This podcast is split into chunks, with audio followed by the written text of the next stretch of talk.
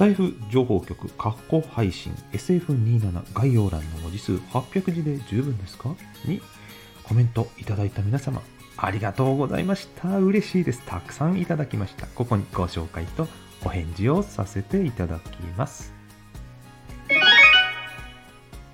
うーん確かに人によっては足りないですよね。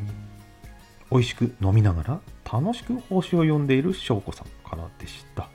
はい。人によっては足りないそうですね。翔子さんはいい感じなんですかね？これ800字ちょうどぐらいうまく使ってるらっしゃる感じですか？あの毎朝ねダイスを振ってその日の運勢を占っていただいてまして私もよく参考にさせていただいてますけれどもその概要の説明とあと関連するねご自身のリンクを貼られております。もっとあったらもっと載せたいって感じなんでしょうかね。はい。800字では少ないと思う派に1票です。かといってさらに長くなると長すぎになるのかなと思ったり、理想はあと100字追加の900字です。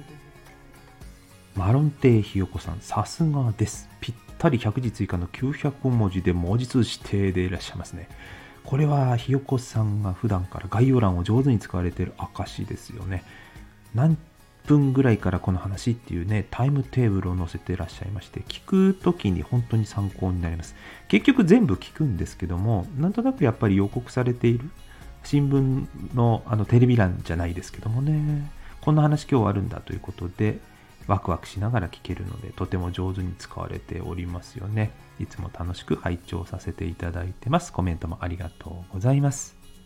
そういえば先日、G メンさんのところの財布ショッキングに出演されてましたね。面白かったな、あれ。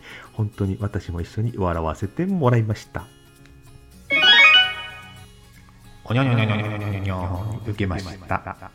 シンセサイザーさんからは URL のにょにょにょにょ HTTP このにょにょにょにょにょにょですね。ご期待に応えてもう一度やらせていただきました。こんなコメントも嬉しいのでね、皆さん遠慮なくいろいろ書き込んでくださいね。文字数制限があることすら知らずにいました。いつも勉強になります。こちこさんからでした。これ文字数制限、実はね、右下に残り文字数と上限文字数800って表示されてるんですよ。ツイッターみたいな感じでね。ツイッターが140文字でしたっけ？あれに比べれば結構長いですけども、URL 入れると結構文字数食っちゃうんですよね。ただ、リンク貼れるのはやっぱり概要欄なので、その辺でうまくバランスを取るのがいいのかなと思っております。セイラジさん、こんばんは。800字は少ないと感じることがよくあります。あと200字は欲しいです。よく言いますと、プロフィール欄も800字ですので、もう少し増やしていただきたいな。いつも素敵な伴奏を配信されているゆうさんからでした。うん。1000文字ね、いい目安かもしれませんね。これなんか、プロフィールといい、なんかシステム上の制約なのかもしれませんね。実はシステム上の制約で、もともとの設計データベースが800字縛りで作ってると増やすの結構大変だったりとか影響が大きいんですよね。で、なぜかスタイフさん側の立場になって私がコメントしてどうすんだって話ですけども、はい、もう少しあった方がいいなと私も思っております。確かに文字数足りないです。バニラアイスクリームさん、今日はバニラアイスクリームでよろしいんですかね？お名前が変わるので、毎回おっと思いながら楽しませていただいてます。ちょっと少ないですよね。はい。プロフィールをちゃんと見る人もいますから、大事な情報はしっかり載せたい人多いですよね。切りよく1000字ぐらいどうでしょう？ルイコスタ、夜働く男、ルイさんのコメントでしたね。ルイさんのプロフィールはね、リットリンクを使われてるんですよね。情弱、アナログとか控えめにね、あの謙遜して書かれてますけど、リットリンク使われているんで、かなり使いこなしてる感じですよね。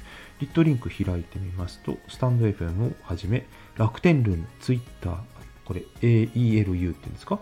デジタル販売してみよう。そして Facebook、Instagram、Twitter とね、本当にいろいろなところにワンタップで飛べる。そんな仕組みでございます。